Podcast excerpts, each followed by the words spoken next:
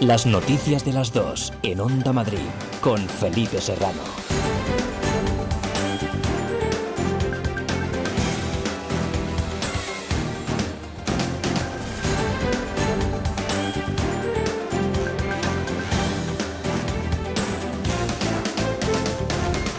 Buenas tardes, un saludo. ¿Qué tal? Mirar al futuro unidos con respeto y entendimiento. Este es el mensaje de consuelo y esperanza que el rey Felipe VI ha dejado en la Plaza de la Armería durante el solemne homenaje de Estado a las víctimas del coronavirus y de reconocimiento a quienes han luchado y todavía lo hacen contra la pandemia. Pongamos unidos toda nuestra voluntad, nuestra capacidad, todo nuestro saber, todo nuestro esfuerzo y empeño para poder mirar hacia el futuro con confianza y con esperanza. Y hagámoslo desde el respeto y el entendimiento, la responsabilidad, la fuerza moral, la determinación frente a la adversidad y el espíritu de superación del pueblo español nos muestran el camino a seguir para afrontar y vencer las dificultades. Las superaremos. Ese será, sin duda, el mejor homenaje renovado que podamos ofrecer en el mañana a quienes hoy, con toda justicia y merecimiento, recordamos, reconocemos y honramos.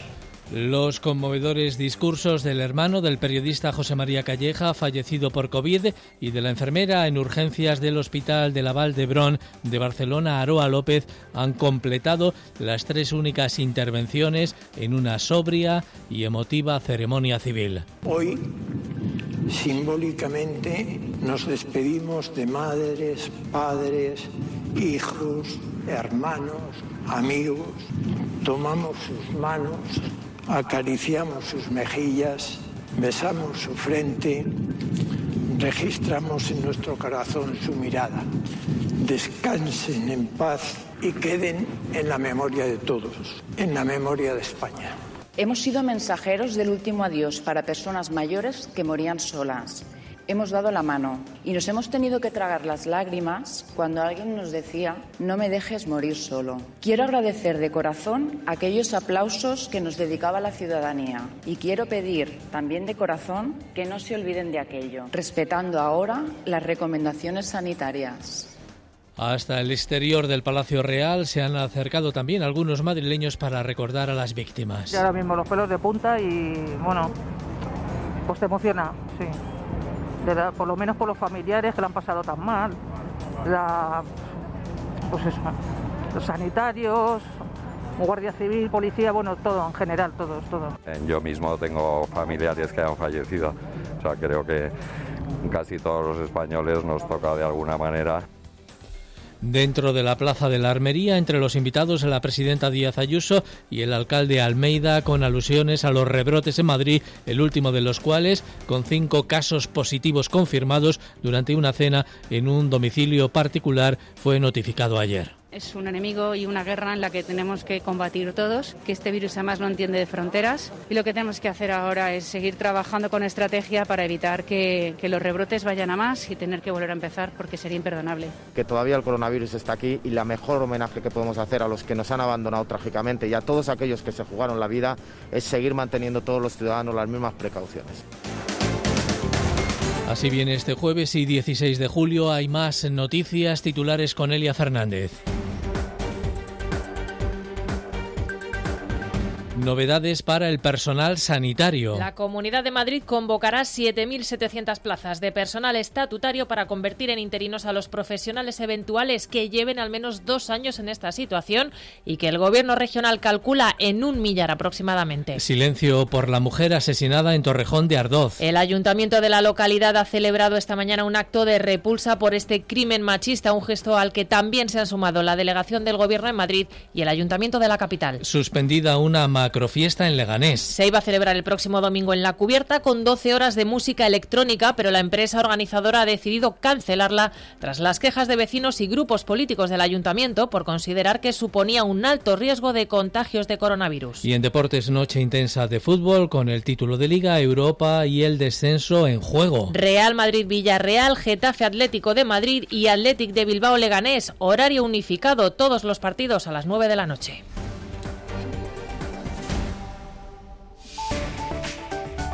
Onda Madrid. Área de servicio público. Lo primero, el tráfico en las calles y vías de la capital, centro de pantallas del Ayuntamiento de Madrid. Margarita Pérez, buenas tardes. Hola, buenas tardes. En la última hora, diversos percances eh, provocan estrechamientos de calzada. Uno de ellos en la M30, en la zona del nudo norte nudo de Colmenar. En este último ahí está cortado un carril y afecta al movimiento de salida, de salida a la autovía de Colmenar. Por lo tanto, atención a este punto.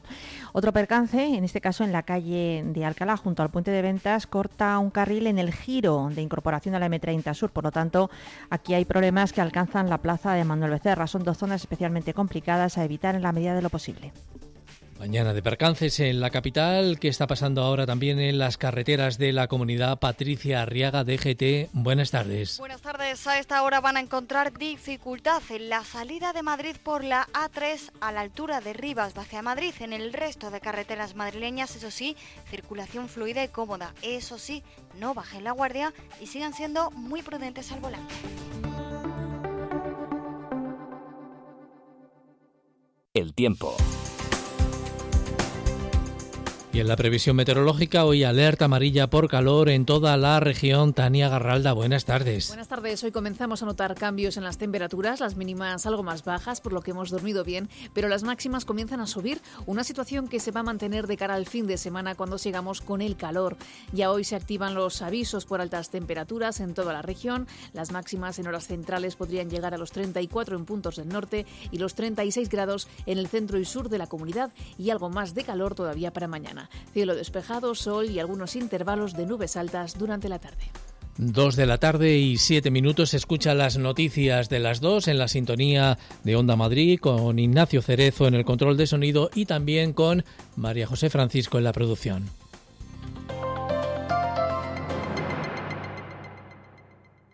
Soy de Cercedilla y aquí sabemos de naturaleza. Por eso este verano te invito a pedalear por el Valle del Lozoya, a conocer el Parque Nacional Sierra de Guadarrama y el Alledo de Montejo, a recorrer la senda del Genaro en el Atazar, a navegar en el Pantano de San Juan, a hacer del surf en el río Alberche en Aldea del Fresno y a pasear por nuestras dehesas de Cercedilla, claro.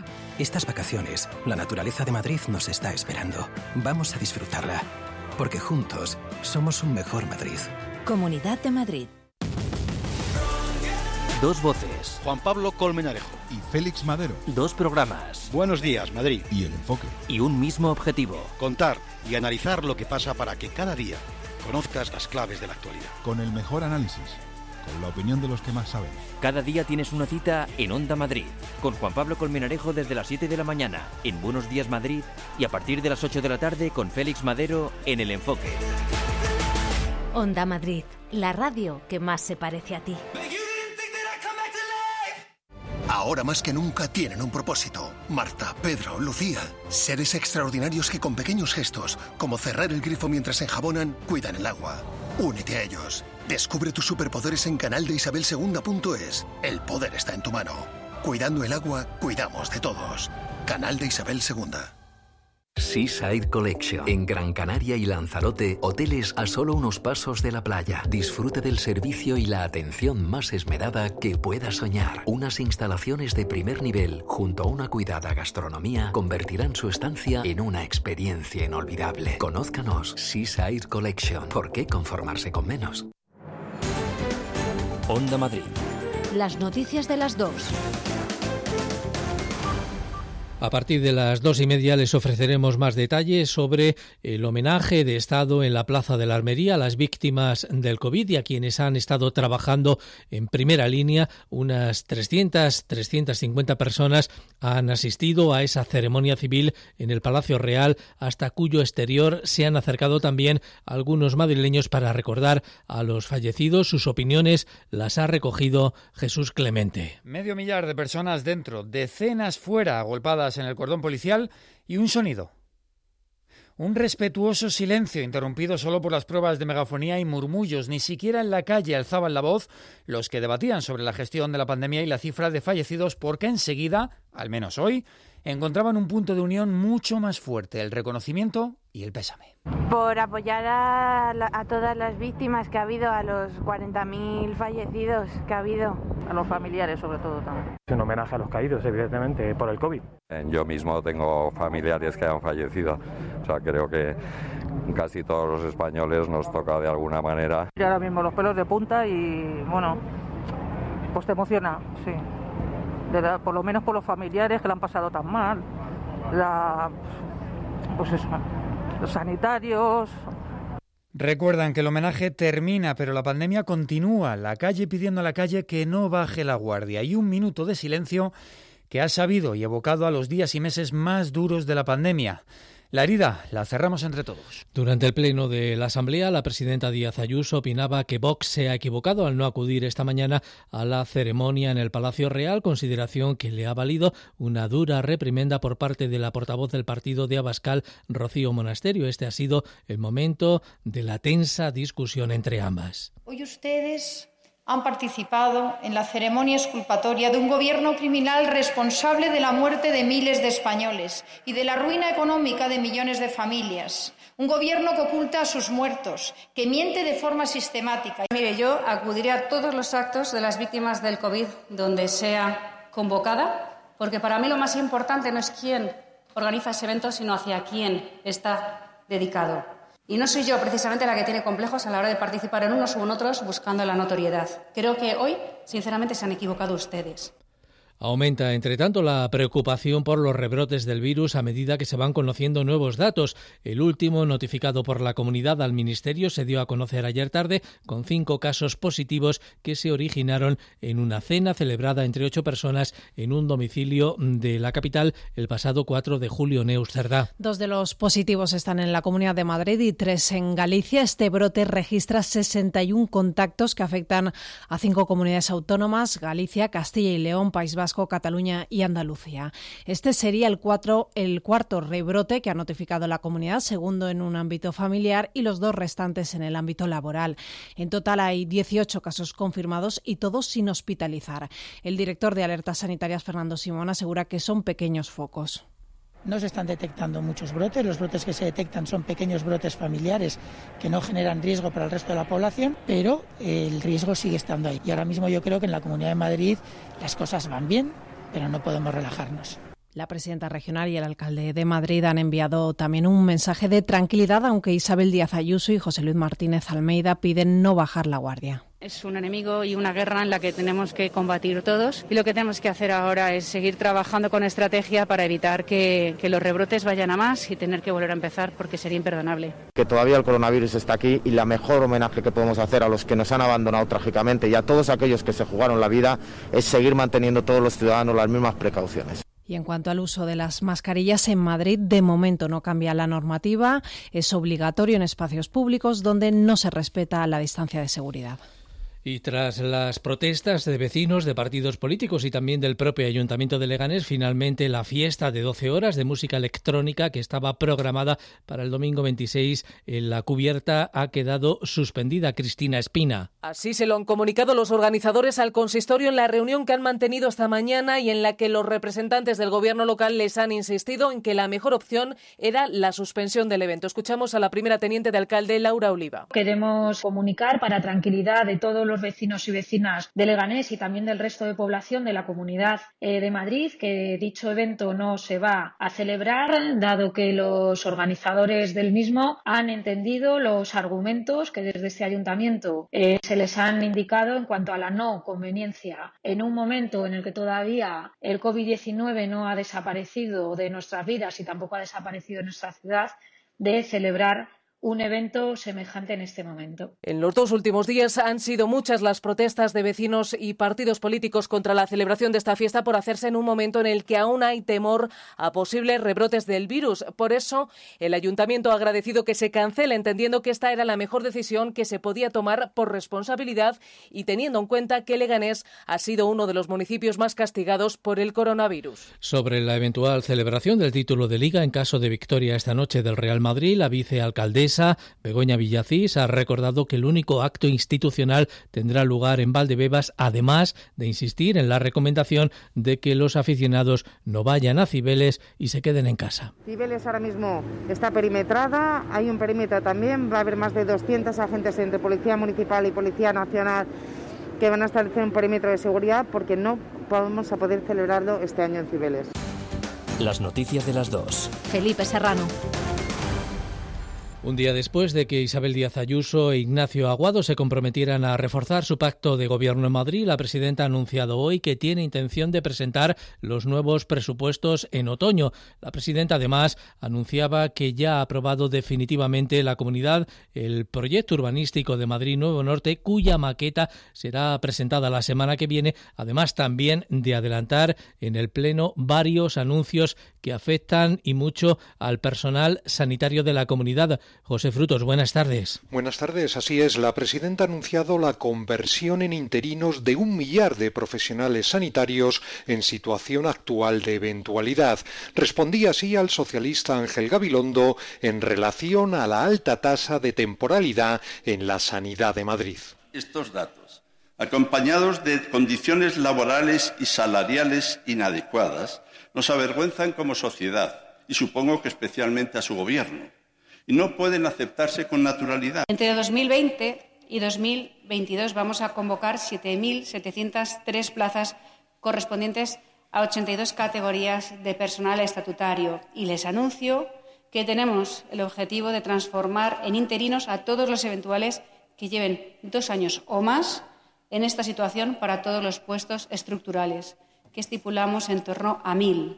A lo que hay que añadir los 800 contratos de distintas categorías para reforzar hasta diciembre los centros de atención primaria, según anunciaba también en la Asamblea el consejero de Sanidad. La presidenta, además, en respuesta a Isa Serra de Unidas Podemos, indicaba que va a traer el próximo curso político su proyecto de presupuestos. ¿Cuánto tiempo cree que puede estar un gobierno sin aprobar unos presupuestos? ¿Dos, tres, cuatro años? Porque si no lo han podido hacer ahora, no lo van a poder hacer en el resto de la legislatura y los presupuestos no son un mero trámite. Tenemos intención de presentarlos en el próximo periodo de sesiones, si todo va con normalidad y con estabilidad, que es lo que deseamos todos. La presidenta respondía, por otra parte, a las críticas de Pablo Perpiñá de Más Madrid, anunciando el trámite final del proyecto Madrid Nuevo Norte. Vamos a un año absolutamente perdido. Y desgraciadamente, si usted sigue siendo la presidenta de la Comunidad de Madrid, los años venideros volverán a ser años perdidos. Su gobierno es un cóctel desastroso de ocurrencias, de escándalos y de taladradoras. Madrid Nuevo Norte. En este sentido, les anuncio que la Comisión de Urbanismo ya ha dado luz verde al proyecto de manera definitiva y la maqueta será presentada el próximo miércoles en la Real Casa de Correos. Una maqueta que se podrá visitar en septiembre. El otro plato fuerte del Pleno de hoy en la Asamblea de Madrid no llegará hasta esta tarde, hacia las 8, con el debate sobre la reprobación del delegado del Gobierno, José Manuel Franco, por su actuación política durante la pandemia. Una iniciativa del Partido Popular cuyo fin último es que la comunidad pueda instar al Gobierno central para que se dirija a ese Ejecutivo solicitando su cese inmediato y sobre la que se han pronunciado esta mañana los portavoces parlamentarios. Escuchamos a Alfonso Serrano, portavoz del Partido Partido Popular y Ángel Gabilondo, portavoz socialista. En el peor momento que hemos vivido como región en los últimos años, hubiera instituciones que en vez de ayudar estuvieran trabajando y articulando mecanismos e ideas para retorcer el dolor de la gente y tratar de derribar un gobierno es algo que de alguna manera eh, censura democráticamente la actuación del delegado de gobierno. Parece que no es competencia de una asamblea autonómica el cuestionar o replantear o reprobar a una persona elegida por el Consejo de Ministros y, por tanto, teníamos objeciones de procedimiento. El delegado del Gobierno, que es al mismo tiempo secretario general de los socialistas madrileños, aseguraba este mediodía que va a estar centrado en su tarea diaria con independencia de la iniciativa que se debate hoy, ha indicado José Manuel Franco Pardo. Desde el respeto también digo que cada uno dedica el tiempo en política a lo que considera conveniente y necesario. Yo sinceramente no voy a dedicar ni un solo minuto ni a enredar ni a practicar la deslealtad institucional. Yo voy a centrarme como delegado del Gobierno en intentar resolver los problemas reales de los madrileños, los problemas que afectan a su vida diaria. Las noticias de las dos. Felipe Serrano.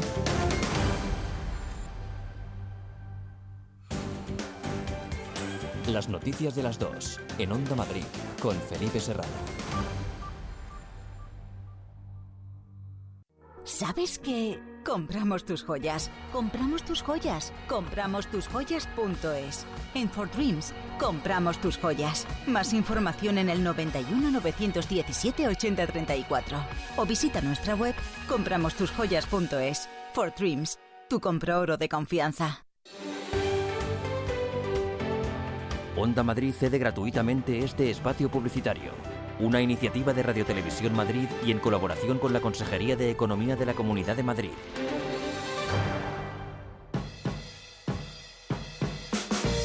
Ven a la calle del Carmen 26 para disfrutar de las mejores patatas fritas artesanas de Madrid, Chip Star.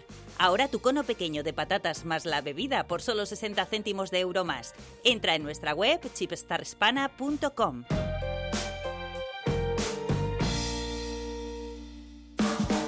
Deja que te echemos una mano, por tu seguridad y la de todos. Extrahan, un producto único para un momento único. Extrahan, sencillo y eficaz. Te ayuda a tirar, pulsar, agarrar y a transportar. Evitarás entrar en contacto con bacterias, gérmenes y microorganismos. Disponible en www.extra-medioham.com y en estaciones de servicio. Onda Madrid. Las noticias de las dos. El Ayuntamiento de Madrid va a pedir una reunión con el delegado del Gobierno para tratar problemas que afectan a la seguridad de la capital, entre ellos el centro de menores no acompañados, menores extranjeros no acompañados en un albergue de la Casa de Campo Mar García.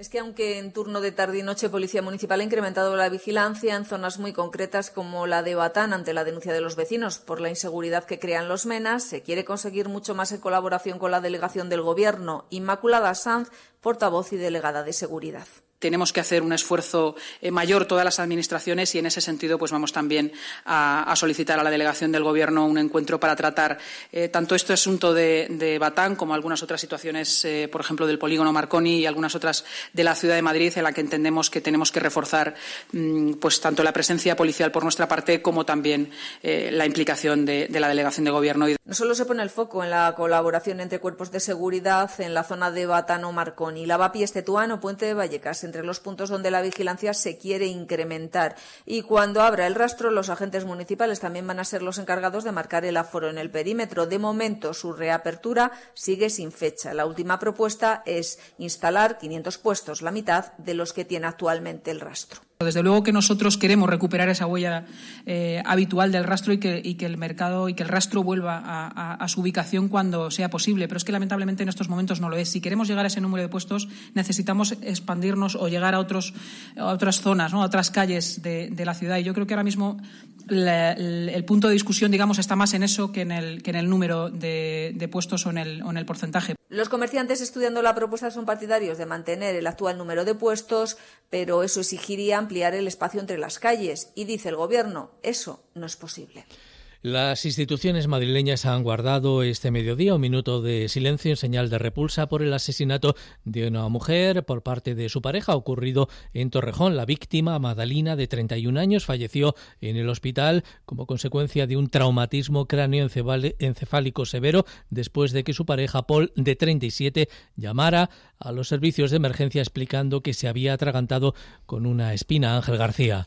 Sí, Madalina y Paul eran pareja y trabajaban en una empresa de transportes con Rumanía. Hoy el juzgado de violencia sobre la mujer de Torrejón de Ardoz ha decretado el ingreso en prisión provisional comunicada y sin fianza para el presunto homicida. Sobre él no costaban denuncias previas de malos tratos ni antecedentes policiales. Esta mañana las instituciones madrileñas han guardado un minuto de silencio por la que es, de momento, la víctima número 23 de la violencia machista. José Manuel Franco es el delegado del Gobierno en Madrid. Yo estoy convencido de que con un esfuerzo conjunto, si sabemos estar unidos ante este gran problema, también superaremos y también venceremos el virus del machismo. También silencio en el Ayuntamiento de Madrid, con todos los partidos de la corporación detrás de una pancarta contra la violencia de género, menos Vox, cuyo representante Javier Ortega Smith se ha quedado separado a unos metros de ellos. Begoña Villacís es la vicealcaldesa de la capital. Es justo lo que hicimos en los patos de la villa, tratar con tanta atención la violencia machista porque sigue existiendo. Prueba de ello es lo que ocurrió ayer. Quien quiera negar la realidad solo tiene que ver lo que, lo que le pasó a esta mujer, a esta vecina ayer y que nos tiene que ocupar todas las atenciones. Homenajes que se han repetido en el Ayuntamiento de Torrejón y en el Pleno de la Asamblea de Madrid. Las noticias de las dos. Felipe Serrano.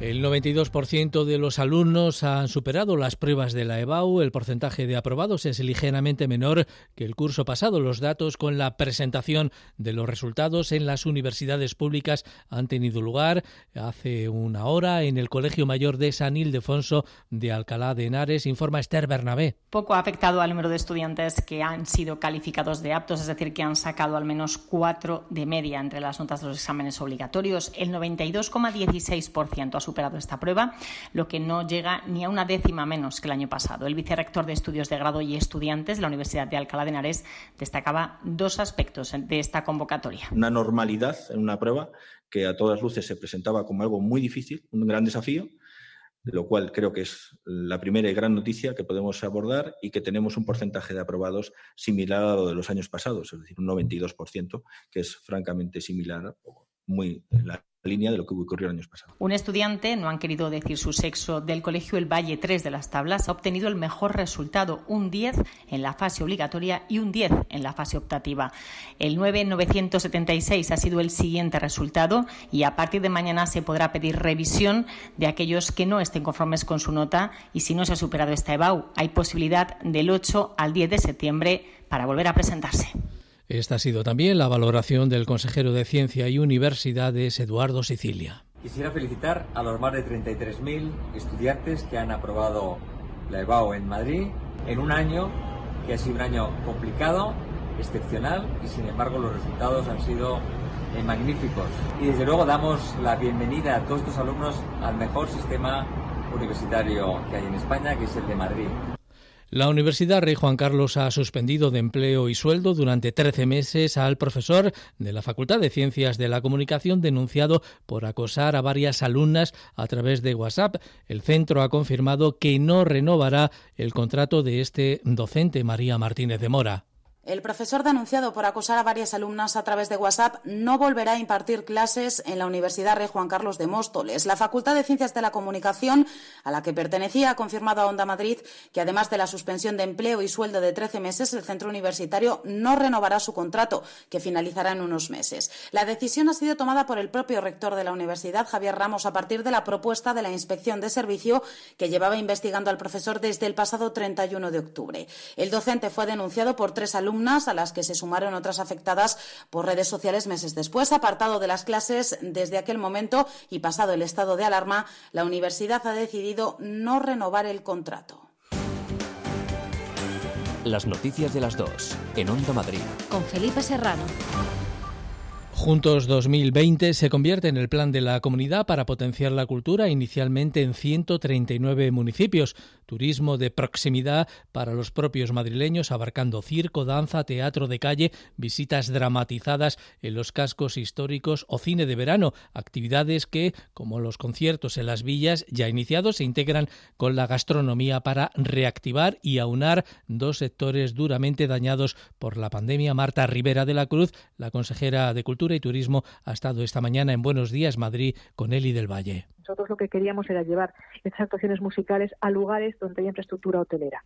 ¿Para qué? Pues para que el ayuntamiento luego facilite sacar más mesas a la calle, sacar más sillas para, respetando siempre la distancia de la seguridad, pues se puede disfrutar mientras se cena o se toma una copa, pues de un concierto de jazz, concierto de baladas. Vamos a hacer ópera al aire libre también Capital Mundial del Flamenco, por primera vez los tablaos de la capital saldrán de gira hemos programado 10 eh, actividades de tablao, de tablaos conocidos y reconocidos que van a girar por la Comunidad de Madrid. Para llevar a la calle o para llevar a algún teatro de la comunidad, por ejemplo, se estrena con, un, con una, actuación el espectáculo Cincalí de Antonio Najarro, se, se estrena en el Real Coliseo del Escorial porque era complicado hacerlo al aire libre. Más de 570 acciones para reactivar el turismo que se pueden consultar en turismomadrid.es.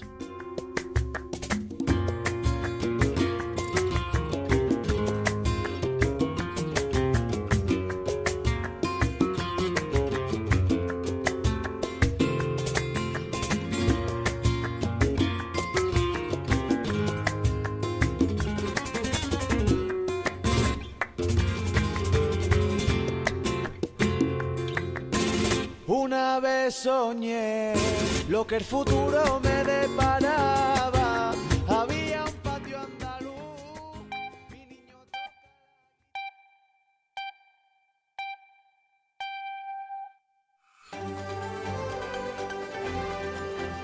Las noticias de las dos en Onda Madrid con Felipe Serrano.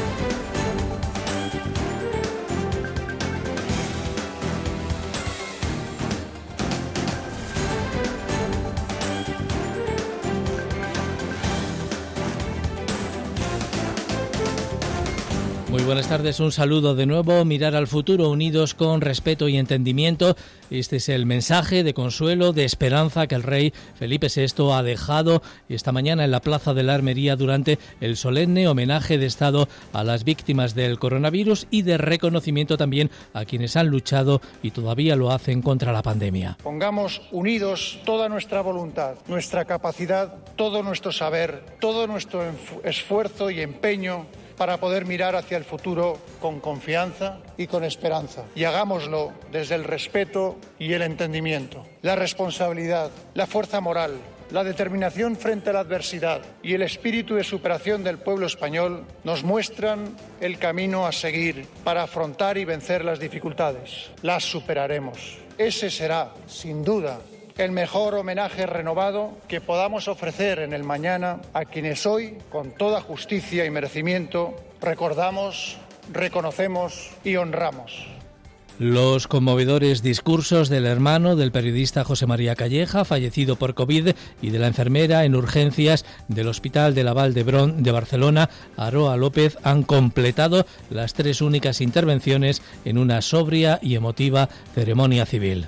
Hoy simbólicamente nos despedimos de madres, padres, hijos, hermanos, amigos. Tomamos sus manos, acariciamos sus mejillas, besamos su frente, registramos en nuestro corazón su mirada. Descansen en paz y queden en la memoria de todos, en la memoria de España. Hemos sido mensajeros del último adiós para personas mayores que morían solas. Hemos dado la mano y nos hemos tenido que tragar las lágrimas cuando alguien nos decía, no me dejes morir solo. Quiero agradecer de corazón aquellos aplausos que nos dedicaba la ciudadanía y quiero pedir también de corazón que no se olviden de aquello, respetando ahora las recomendaciones sanitarias. En esa plaza de la Armería, en el Palacio Real, entre los invitados, la presidenta Díaz Ayuso y también el alcalde de la capital Almeida, con alusiones a los rebrotes en Madrid, el último de los cuales con cinco casos positivos confirmados durante una cena en un domicilio particular, fue notificado ayer. Es un enemigo y una guerra en la que tenemos que combatir todos, que este virus además no entiende de fronteras y lo que tenemos que hacer ahora es seguir trabajando con estrategia para evitar que, que los rebrotes vayan a más y tener que volver a empezar porque sería imperdonable. Que todavía el coronavirus está aquí y la mejor homenaje que podemos hacer a los que nos han abandonado trágicamente y a todos aquellos que se jugaron la vida es seguir manteniendo todos los ciudadanos las mismas precauciones. Hay más noticias que resumimos ahora en titulares con Elia Fernández. Sanidad y Autonomía se estudian el plan de respuesta temprana frente a la COVID. Se reunirán esta tarde mientras España supera los 120 focos activos. Castilla y León se une desde el sábado al uso obligatorio de la mascarilla en cualquier espacio abierto y Canarias registra su primer brote tras una fiesta familiar en Fuerteventura. Efectivos del ejército han llegado hoy a la localidad ostense de Albalate de Cinca tras el brote detectado en un alojamiento de temporeros. El Ayuntamiento de Madrid quiere más Policía Nacional en Batán. El consistorio pedirá al delegado del Gobierno en la región un encuentro para hablar de ello tras las denuncias relacionadas con usuarios de un centro de menores extranjeros no acompañados. Hoy se han presentado los resultados de la EBAU en nuestra región. Más de un 92% de los alumnos ha aprobado en una convocatoria marcada por la crisis del coronavirus y con 6.000 estudiantes más que el año pasado. Sentencia europea sobre los gastos de las hipotecas. El Tribunal de Justicia Comunitario considera en una sentencia dictada hoy que los bancos deben devolver a sus clientes las cantidades abonadas por cláusulas abusivas, salvo que el derecho nacional disponga lo contrario.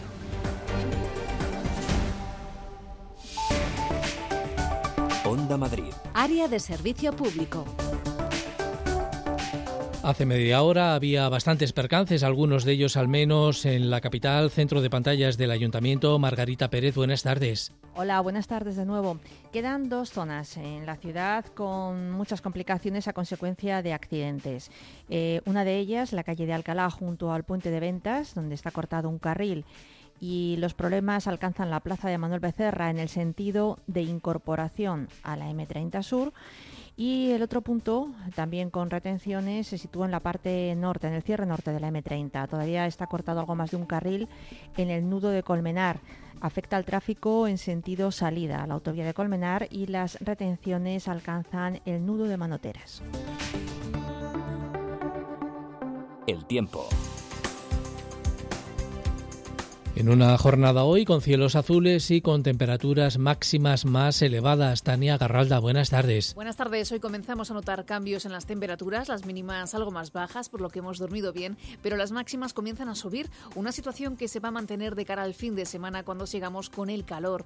Ya hoy se activan los avisos por altas temperaturas en toda la región. Las máximas en horas centrales podrían llegar a los 34 en puntos del norte y los 36 grados en el centro y sur de la comunidad y algo más de calor todavía para mañana. Cielo despejado, sol y algunos intervalos de nubes altas durante la tarde. 2 de la tarde y 36 minutos. Soy de Buitrago del Lozoya y quiero hablaros del pueblo, pero no del mío, sino de Chinchón y de su preciosa plaza y de Rascafría y su imponente monasterio del Paular, y de Patones, que se come de cuento, y del queso de Colmenar de Oreja, y de las campanas de Torrelaguna, y del castillo de Manzanares el Real. Y ya que hablamos de castillos, también de mi pueblo, de Buitrago. Estas vacaciones, en las 11 villas de Madrid, estamos deseando verte y que nos veas. Ven a redescubrirnos, porque juntos somos un mejor Madrid. Comunidad de Madrid. Ahora más que nunca tienen un propósito. Marta, Pedro, Lucía. Seres extraordinarios que con pequeños gestos, como cerrar el grifo mientras enjabonan, cuidan el agua. Únete a ellos. Descubre tus superpoderes en canal de Isabel El poder está en tu mano. Cuidando el agua, cuidamos de todos. Canal de Isabel II. Este verano, quedarse en casita va a ser uno de los destinos favoritos. Mantén fuera los calores con Carpimart. Carpimart fabrica e instala todo tipo de ventanas y cerramientos especialistas en ventanas de madera, fabricantes directos a medida, con el máximo aislamiento térmico y acústico. ¿Calor? ¿Qué va? En Carpimart tomamos medidas. Estamos en la calle Ofelia Nieto 52 y en carpimart.es. Hotel Suite Villa María, un resort con sabor canario. Visita nuestro oasis de tranquilidad 5 estrellas en Costa de G, Tenerife. Ven a descubrir el paraíso en nuestras amplias villas con jardín, jacuzzi y piscina privada. Hotel Suite Villa María. Escucha el silencio. Detén el tiempo. Onda Madrid. Las noticias de las dos.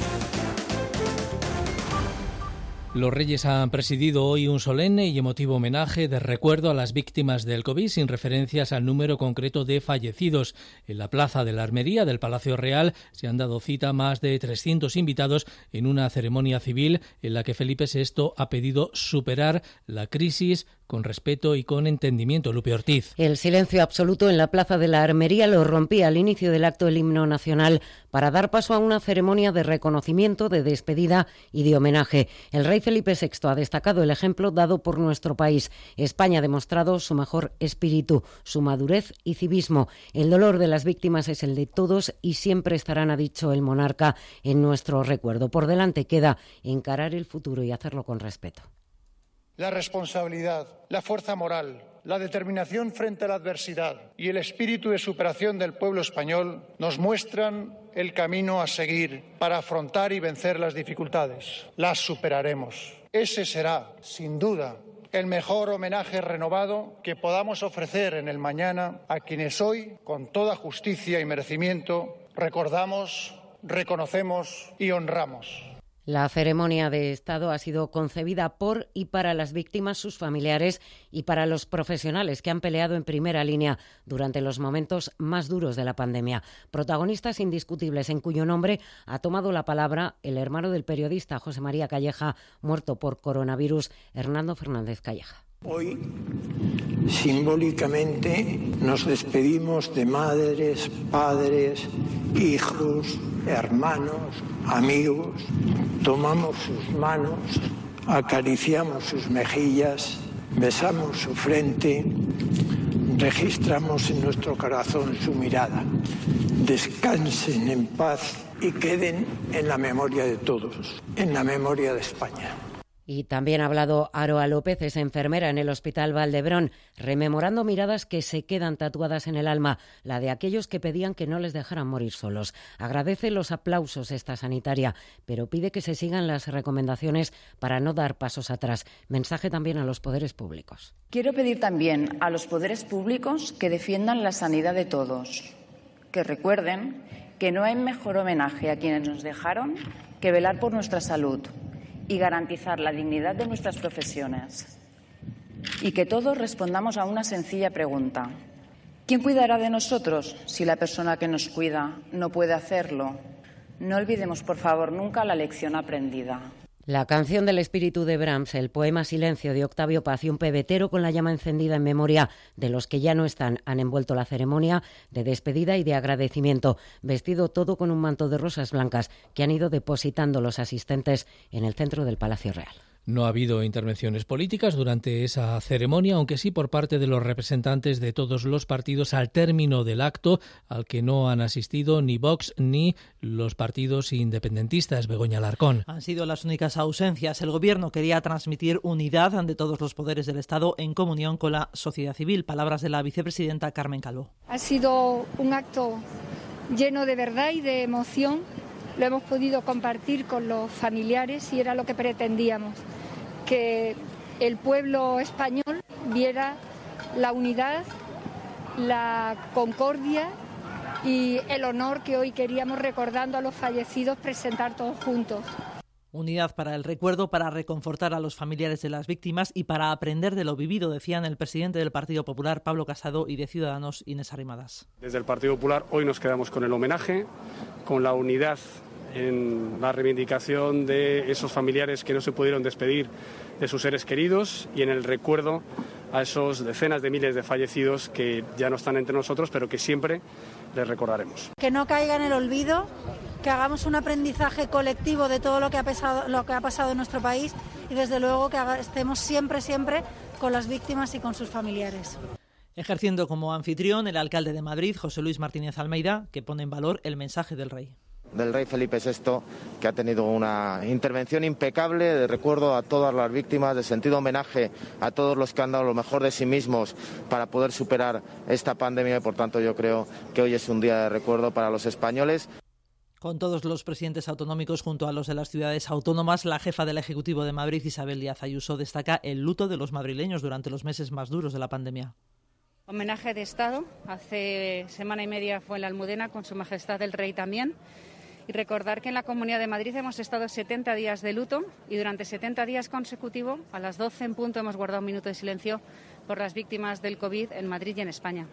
No ha habido valoraciones políticas sobre la ceremonia, ni siquiera del presidente catalán Quintorra, que ha agradecido al Gobierno la organización del acto porque ayuda, dicho, al consuelo colectivo. El PP ha aprovechado este homenaje a las víctimas de la pandemia para hacer una defensa cerrada de la monarquía. El gobierno elogia la labor de Felipe VI y asegura que la Casa Real tomará sus decisiones después de que se hayan conocido informaciones como la de la agencia Colpisa que apunta a que el rey podría despojar del título a su padre y echarle incluso del palacio de la zarzuela Flor Carazo. El gobierno insiste en que las investigaciones afectan solo al rey emérito y da por hecho que Casa Real actuará. Carmen Calvo.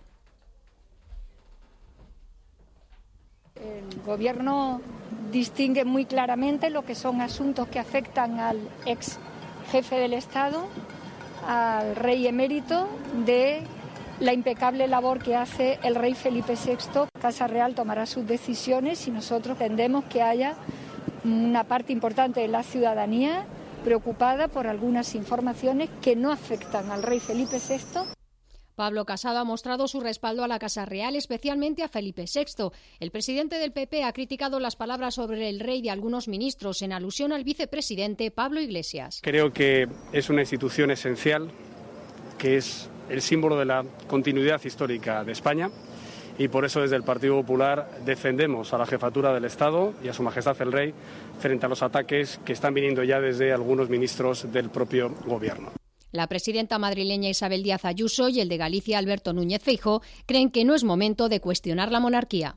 Yo creo que a España le dé mucho el rey Juan Carlos y desde luego es insensato tener que estar abriendo estos debates en estos momentos. Si hay que investigar alguna cosa, que se haga, ¿no?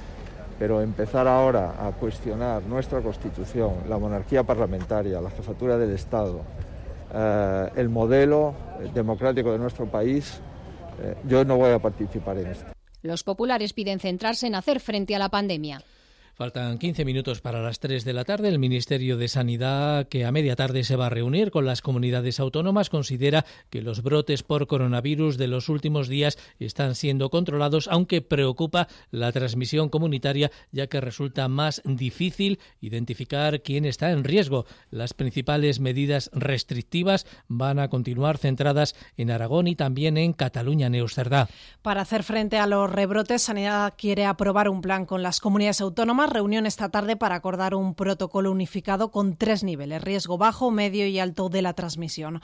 Por otra parte, la próxima semana arranca un proyecto que coordina el Ministerio de Sanidad con el de Transición Ecológica y el objetivo es el rastreo de coronavirus en aguas residuales en 30 municipios. El director de Emergencias y Alertas Sanitarias, Fernando Simón, admite que en algunas zonas se han descontrolado los contagios, aunque justifica las cifras por las mejoras en los sistemas de identificación. Estamos detectando muchos casos asintomáticos y estamos haciendo un esfuerzo diagnóstico muy superior al que estábamos haciendo antes.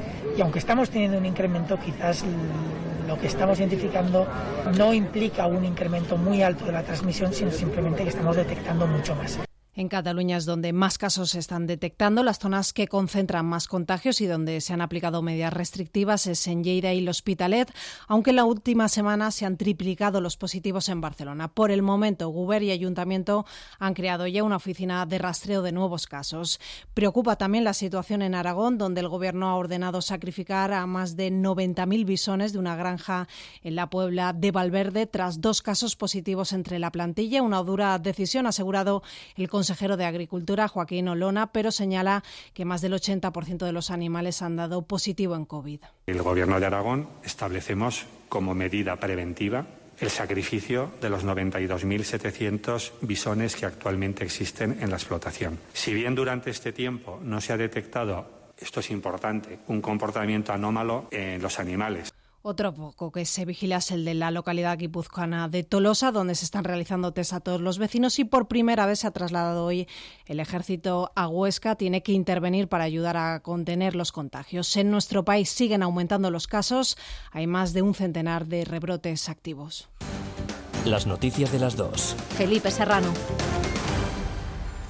Nuevo organismo que empeora sus previsiones para la economía española hoy ha sido la IREF, la Autoridad Independiente de Responsabilidad Fiscal, la que estima que el PIB caerá hasta un 12,4% este año en el peor escenario. Elena Rivas. Sí, empeora sus previsiones respecto a su anterior informe, que es del mes de mayo, porque la recuperación está siendo desigual y lenta por la prolongación de los ERTES y por la aprobación del ingreso mínimo vital. La presidenta de la IREF, Cristina Herrero, entiende que ahora es momento de gastar para salir del bache, por lo que pide activar, como otros países, la cláusula de escape, pero reclama al Gobierno que piense a largo plazo y siga sus recomendaciones. Clarificar el marco fiscal aplicable a todas las administraciones públicas, establecer una estrategia fiscal nacional a medio plazo que tenga como finalidad la garantía de la sostenibilidad y eh, el, poner el foco o el acento en la evaluación de la eficiencia del gasto y en el rediseño posible de políticas públicas. Respecto al crecimiento en 2021, la IREF también es pesimista. Cree que nuestra economía crecerá menos del 6% cuando otros organismos calculan un incremento del PIB en torno al 7%. La causa, que nuestra economía depende más que otras de la interacción social.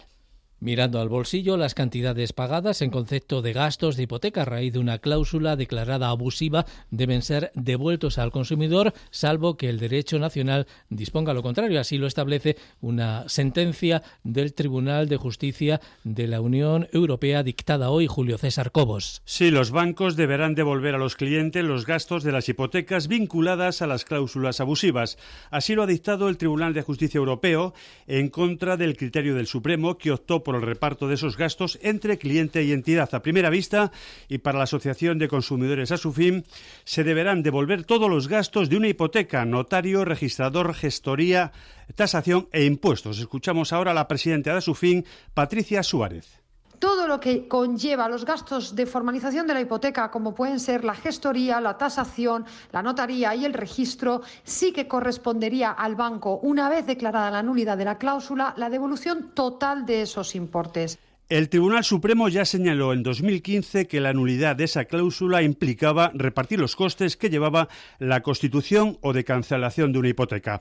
La sentencia emitida este jueves también hace referencia al pago de costes judiciales en proceso de cláusulas abusivas. Esos gastos, a partir de ahora, también los va a pagar el banco. Las costas de abogado y procurador del consumidor las tiene que asumir el banco una vez que se ha declarado nula o abusiva esa cláusula. A su fin ya ganó el pasado 20 de mayo una demanda contra el banco BBVA que obligó a esta entidad a devolver 16.000 euros en gastos hipotecarios a 17 familias. Alguna noticia más que repasamos ahora con Paloma Nolasco. Los dos supuestos yihadistas detenidos en Barcelona pasan a disposición judicial. Aún por saber si el juez de la Audiencia Nacional los envía a prisión de forma provisional o los deja en libertad con medidas cautelares. Son dos argelinos de 41 y 43 años que al parecer pretendían atentar en Cataluña. Están investigados por, entre otros delitos, los de pertenencia y colaboración activa con organización terrorista. Solo un 16% de los más de 4 millones de pobres en España recibe ayuda. El 40% tiene menos de 30 años y la mayoría son españoles. Cifras del informe El paisaje del abandono, la pobreza severa en España. El documento dice que desde el comienzo de la crisis en 2008 hay casi 900.000 personas más en pobreza severa, sin contar con el efecto del coronavirus que puede incrementar aún más los datos. Por ello, se defiende la necesidad del ingreso mínimo vital. La obesidad infantil agravada durante el confinamiento afecta ya al 35% de los niños. Dato facilitado hoy por UNICEF, la organización ha firmado un acuerdo con la Fundación Gasol para prevenir y promover estilos de vida saludables. Pau, que preside la fundación, dice que hay que actuar de forma urgente, sobre todo con los colectivos más vulnerables. Existen multitud de evidencias que demuestran que los niños y niñas están creciendo en un entorno obesogénico que favorece la aparición de la obesidad, la cual conlleva graves consecuencias en la salud y en el bienestar emocional de los jóvenes tanto a corto como a largo plazo. La comisaria europea Elisa Ferreria apuesta por el turismo para lograr un exitoso futuro verde. Sobre todo para las economías de España y Portugal. De ahí el impulso comunitario para recuperar la actividad turística en Europa con un plan de 100.000 millones de euros destinados a mejorar la digitalización y la calidad del servicio en zonas rurales. La comisaria Elisa Ferreira en el foro Euragora ha puesto en este sentido el Camino de Santiago como ejemplo de éxito. En términos de atracción de actividad económica, Pienso, por ejemplo, que el Camino de Santiago, famoso en todo el mundo, el cual es un enorme atractivo cultural para la región de Galicia, pero también para las otras regiones de España y Portugal que se cruzó en su ruta hackean las cuentas en Twitter del expresidente de Estados Unidos Barack Obama y del multimillonario Bill Gates. Entre otras muchas, los hackers publicaban mensajes parecidos que ofrecían doblar la cantidad que se ingresase en Bitcoin a un monedero virtual de criptomonedas. Aunque la mayoría de mensajes fueron borrados rápidamente, al menos 300 personas cayeron en la estafa ingresando más de 100.000 dólares. Twitter reconoce la brecha en su sistema de seguridad y asegura que ha abierto una investigación.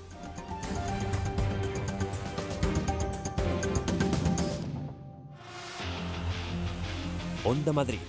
Deportes. En una tarde de grandes emociones deportivas, Carlos Sánchez Blas, ¿qué tal? ¿Qué tal, Felipe? Buenas tardes. Eh, una tarde-noche muy especial porque Onda Madrid puede contar un título para el deporte madrileñista esta noche a eso de las 11 cuando termine el Real Madrid-Villarreal en el estadio Alfredo Di Stéfano. El Madrid es campeón si gana el partido o si hace lo mismo que el Barcelona que juega a la misma hora en el Camp Nou contra Osasuna. Novedades del partido de una previa muy especial, Carlos Rodríguez. Zidane realizará pocos cambios en el 11 que esta noche se enfrenta al Villarreal para intentar ganar y ser campeón de liga. Está bastante claro, por supuesto, la defensa y el portero, Courtois, con Carvajal, Barán, Sergio Ramos y Mendía en línea de cuatro. En el centro del campo, en principio, jugarán los tres habituales, Casemiro, Modric, Tony Cross. Por supuesto, Karim Benzema tiene plaza segura en el frente de ataque y quizá las únicas dudas sean las dos plazas que completen la delantera los acompañantes del delantero galo del Real Madrid. Mi apuesta, Asensio y Eden Hazard. Hazard es cierto que ha pasado por diversos problemas en el tobillo, pero parece recuperado. Ayer lo dejó claro su técnico y en principio, ya digo, me lanzo a la piscina y el belga será de la partida. El árbitro del partido, el polémico, el canario Hernández Hernández. Gracias, Carlos. Lo contamos todo en una programación especial en Onda Madrid desde las ocho y media con José Vicente Delfa y Jesús Ruiz si gana el Real Madrid hasta la una de la mañana, pero evitando celebraciones en la calle cerca de la fuente de la Cibeles. Hay que ser responsables si gana el Madrid en un momento complicado para todos. No es el único partido en horario unificado. A las nueve también, Getafe Atlético de Madrid. Getafe peleando por Europa. El Atlético de Madrid que quiere cerrar la tercera plaza en lucha con el Sevilla. Novedades del partido, José María Bonilla. El Getafe apura sus opciones de participar en Europa League ante su bestia negra. Los azulones eh, no han ganado al equipo de Simeone en los últimos 16 encuentros disputados. Es más, no ha sido capaz de anotarle un gol. Los getafenses son sextos con 54 puntos, a tres del quinto, pero amenazado por la Real Sociedad que se sitúa a otros tres puntos de los azulones. Los rojiblancos quieren terminar terceros y tienen 66 puntos los mismos que el Sevilla. Bordalás tiene las bajas de los sancionados Damián y Echeita, aunque recupera a Etebo y Ángel. Por su parte, Simeone llegará a Getafe sin Versálico Hermoso y Joao Félix, aunque Jiménez ha entrado en la convocatoria, al igual que Tripier, tras los problemas estomacales que tuvo ante el Real Betis. También han entrado los jugadores del filial, Riquelme y Manu Sánchez, que apunta a la titularidad. Mateu Laoz dirigirá el choque con el gallego Iglesias Villanueva en el bar. Muy atentos también a la pelea por evitar el descenso. El eh, penúltimo cartucho, esperemos, del Club Deportivo Leganés, que juega en la Catedral en Bilbao. Atleti Leganés tiene que estar pendiente del Betis Alavés y del Celta Levante para buscar el pinchazo de vitorianos y gallegos. Segunda división mañana, penúltima jornada, Fuenlabrada Elche, Rayo Las Palmas y Málaga Alcorcón. El Fuenlabrada de Sandoval puede jugar por estar en primera división. Estamos ahora mismo dependiendo de nosotros mismos. Y no hay mejor cosa en la vida que no depender del tercero ni del segundo, sino de ti y siempre nos gusta eh, cerrar con un sonido polideportivo. Este fin de semana arranca el Mundial de Motos en Jerez con un madrileño, Jorge Martín, de San Sebastián de los Reyes, que va a competir en Moto 2. Al principio sobre todo me ha costado, era como no, haber montado en moto nunca, pero, pero bueno, creo que he hecho un gran trabajo esta pretemporada, eh, a pesar de un par de pequeñas lesiones que he tenido, he conseguido llegar al 100% aquí en Jerez por fin y, bueno, hoy ha sido un buen día, creo que nos hace falta trabajar un pelín en el ritmo, pero, pero bueno, hay que acostumbrarse a este calor, creo que nos pasa a todos y, y nada, hoy un día bueno, bastante, bastante bien en general. A las ocho y media el partido de la Onda en Onda Madrid. Y esta es también la agenda de cultura que ha preparado como cada día María José Francisco. El retrato de mesoneros romanos en el Museo del Romanticismo.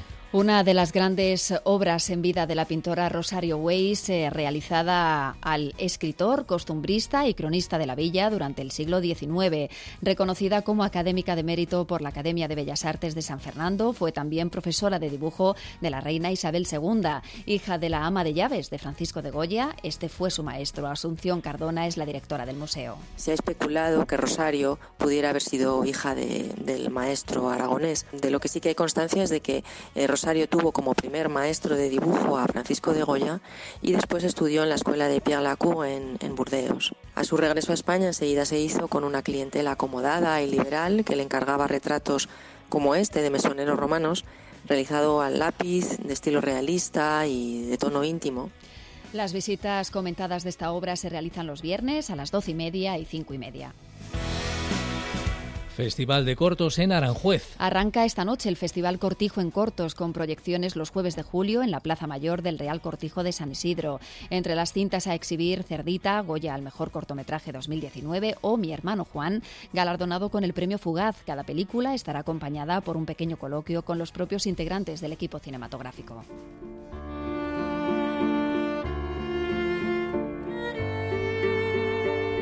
Es el piano del lago que ya flota sobre las aguas del pantano de San Juan. La formación francesa Piane du Lac vuelve a visitarnos con su propuesta de música, danza, fantasía y magia en entornos naturales y eso incluye sobre las aguas, en este caso del pantano, al que se ha de acudir con sillas, cojines, incluso una nevera si se quiere acompañar de un picnic. Mónica Cofiño, bailarina y organizadora de la gira anfiteatros naturales que se crean pues eso en las rocas en la arena tenemos bueno diferentes espacios ¿no? a lo largo de la gira porque vamos desde lagos ríos rías bahías puertos no nos vamos adaptando a estos paisajes y lo que hace que cada espectáculo sea único no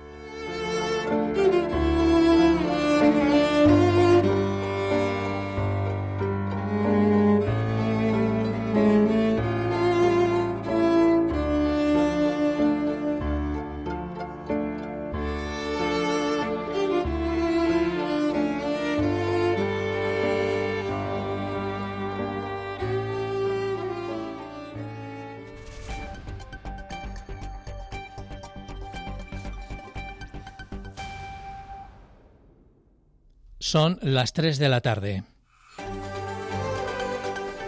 Y este es el resumen de lo fundamental a esta hora con Elia Fernández. Homenaje de Estado a las víctimas del coronavirus. Se ha celebrado en el Palacio Real de Madrid, presidido por los reyes. Felipe VI ha tenido palabras de consuelo para los familiares de los fallecidos, ha agradecido al personal sanitario su trabajo y también ha llamado a la unidad para superar esta crisis. Pongamos unidos toda nuestra voluntad, nuestra capacidad, todo nuestro saber para poder mirar hacia el futuro con confianza y con esperanza. Y hagámoslo desde el respeto y el entendimiento.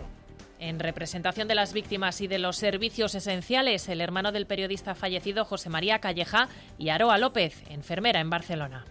La memoria es un deber, es el mejor homenaje que podemos hacerles, mantenernos unidos en su recuerdo. No hay mejor homenaje a quienes nos dejaron que velar por nuestra salud y garantizar la dignidad de nuestras profesiones. Los líderes políticos han coincidido en los mensajes de unidad en torno a esta ceremonia. Sanidad y Autonomía se estudian el plan de respuesta temprana frente a la COVID. Se reunirán esta tarde con más de 120 focos activos en España. El director de alertas sanitarias, Fernando Simón, advierte de cierta transmisión comunitaria, pero asegura que hasta ahora la situación está controlada también en los brotes de Madrid. No se están detectando muchos brotes, los brotes que se detectan son pequeños brotes familiares que no generan riesgo para el resto de la población, pero el riesgo sigue estando ahí. Y ahora mismo yo creo que en la Comunidad de Madrid las cosas van bien, pero no podemos relajarnos. Novedades en Madrid para el personal sanitario. Las ha anunciado esta mañana la presidenta regional Isabel Díaz Ayuso en la Asamblea de Madrid. Entre 2020 y 2022 vamos a convocar 7.703 plazas correspondientes a 82 categorías de personal estatutario y les anuncio que tenemos el objetivo de transformar en interinos a todos los eventuales que lleven dos años o más en esta situación para todos los puestos estructurales, que estipulamos en torno a mil. Dispositivo policial en Cibeles. La vicealcaldesa de Madrid, Begoña Villacís, confía en la responsabilidad de los aficionados madridistas para que si el Real Madrid gana la liga esta noche, sigan las indicaciones de las instituciones y del propio club. Cibeles ahora mismo está perimetrada, hay un perímetro también, va a haber más de 200 agentes entre Policía Municipal y Policía Nacional que van a establecer un perímetro de seguridad porque no vamos a poder celebrarlo este año en Cibeles suspendida una macro fiesta en Leganés. Se iba a celebrar el domingo en la cubierta, pero la empresa organizadora ha decidido cancelarla tras las quejas de vecinos y grupos políticos del ayuntamiento por creer que suponía un alto riesgo de contagios de coronavirus. Silencio por la mujer asesinada en Torrejón. El ayuntamiento de la localidad ha celebrado un acto de repulsa por este crimen machista, gesto al que se ha sumado también el Consistorio de Madrid y la delegación del Gobierno en la región. Escuchamos a José Manuel Franco. Yo estoy convencido de que con un esfuerzo conjunto, si sabemos estar unidos ante este gran problema, también superaremos y también venceremos el virus del machismo. Nada más por el momento, hasta aquí las noticias de las dos en la sintonía de Onda Madrid. Un saludo, les esperamos mañana y muy buenas tardes.